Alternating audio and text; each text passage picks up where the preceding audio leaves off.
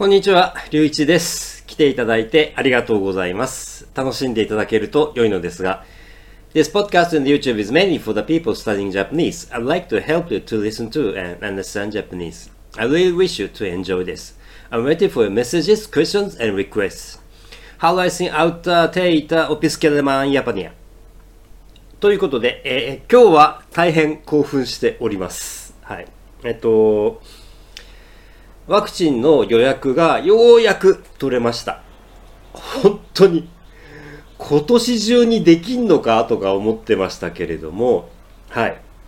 まあ、いろいろと、あの、方法を探して、とりあえず、あの、ワクチン、えーファイザーになりますけれども、予約は取れました。実は、あの、パートナーもすでに、パートナーはすでに1回目が終わっていて、えーもうあと3週間で、え2回目も、えー終わります。で、予約して何のためにね、ワクチン受けたかったんですかって話なんですよ。親に会いたいからなんですよね。あのー僕の親はかなり離れてまして、えーまあ、西の方で、えー飛行機で行かないと会えない。で、彼女の親は今度、あの、北の方で、これもね、あの、少し、距離はね、大して変わらないです。新幹線があるので、少し便利ですけど、彼女の親もかなり遠いので、だから今回は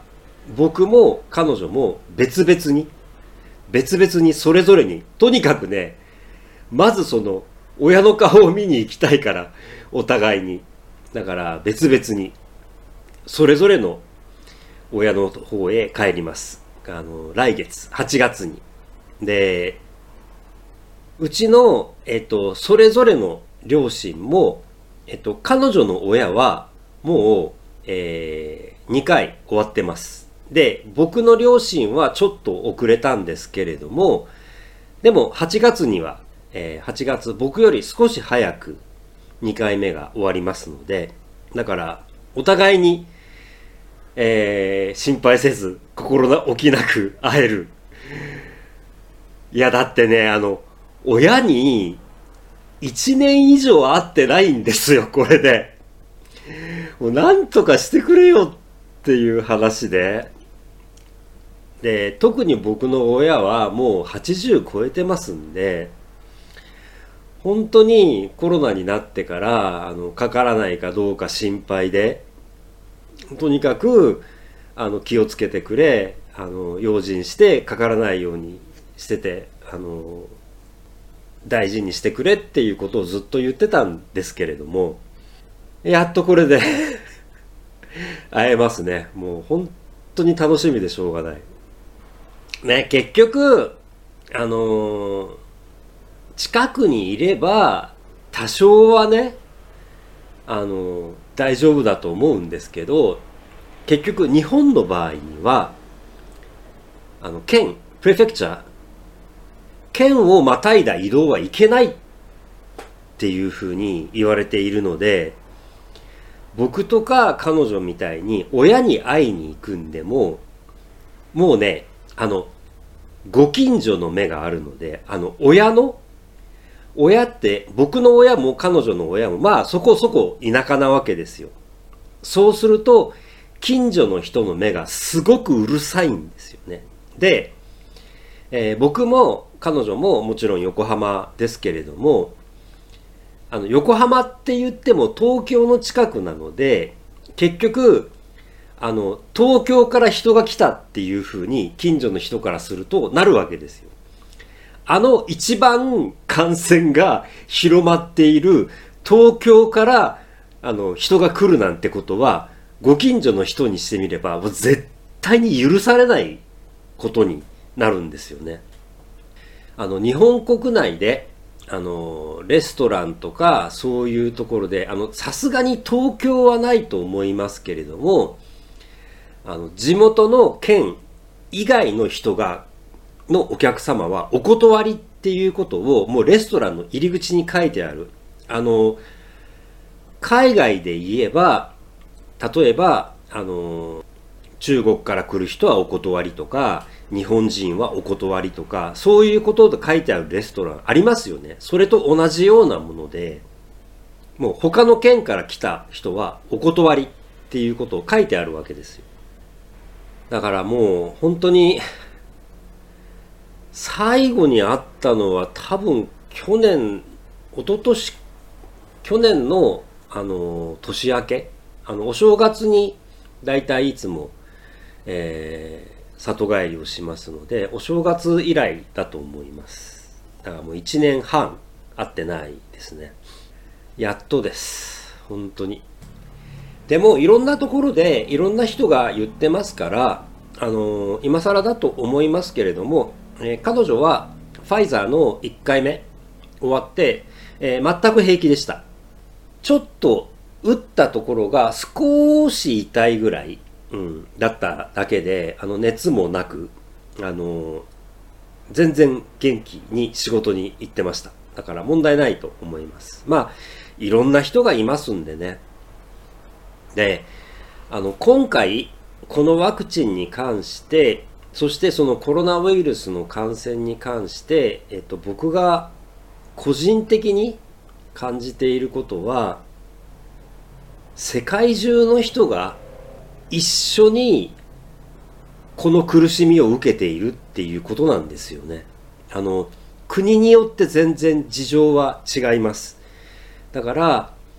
あの、大変な国、そうでもない国、そして国の中でも大変な人、え、そうでもない人、いろいろ違いはあります。そしてワクチンに関しても国によっていろんなものの考え方があると思います。けれども僕は何て言うのかなあの世界中の人と共感できる機会だったかなっていうふうに思ってるんですよね。例えば、ワクチン受けたよ、こうだったよ、とかっていう話が、あの、世界中でできるわけじゃないですか。あの、幸い僕は少しですけれども、あの、海外の方に友達がいますので、そしたら、あ、ワクチン受けたよ、こうだったよとか、まあ、その前に、あの、僕の、あの、海外の友達で、実際にコロナウイルスに感染してしまって、あの軽く済んだので大したことはなかったんですけれども大変だった友達もいますのでそういう話を聞いたりとか結局大変なんですよ。すごく大変なんですけれどもあの世界中の人とその同じ苦しみを分かち合うみたいな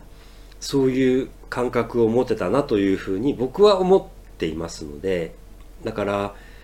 ワクチンに関してもあのいろんな考え方があって別に嫌だっていう人は受けなくていいと思います。こんなのね、あのなんていうのかな。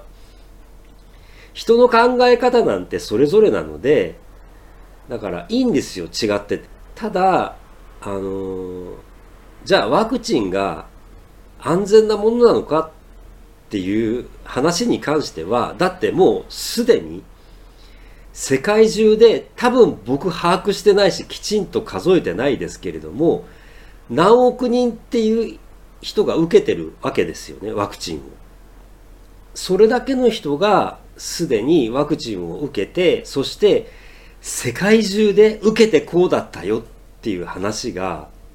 回ってるわけじゃないですか。世界中の人から話が聞けるわけじゃないですか。で僕は不満はないですね。これに関しては。僕より先に何億人の人がすでにワクチンを受けてくれてるわけですよ。僕だって、もし最初にこのワクチンのテストを受けますかって言われたら受けましたよ。だって、自分が受けることで、それがひょっとしたら世界中の人の役に立てるかもしれないわけでしょ。僕が今申し訳ないと思うことがあるとすれば僕より先に何億人っていう人が世界ですでにこのワクチンを経験終えてしまってるわけですよ。僕は、僕はそれを見て、あ、大丈夫だなと思って確、え確認してから自分が選べるわけですよね。それはとてもとてもありがたいことで。その意味で、すでにワクチンを受けていろいろと話をしてくださっている方々にとても感謝をしています。僕は。僕は大丈夫なんだなと思って安心して受けることができます。その意味ですでに受けてくださっている皆さんに本当に感謝を言いたいです。そうやって世界中の人と気持ちがつながるっていうそういう機会になったんではないかなというふうに僕は思っています。まああのまだちょっと1回目までまだ時間がありますけれども8月には親に会えるのを楽しみにしています。ということで今日も最後まで聞いていただき見ていただき本当にありがとうございました。ぜひまたいらしてください。失礼いたします。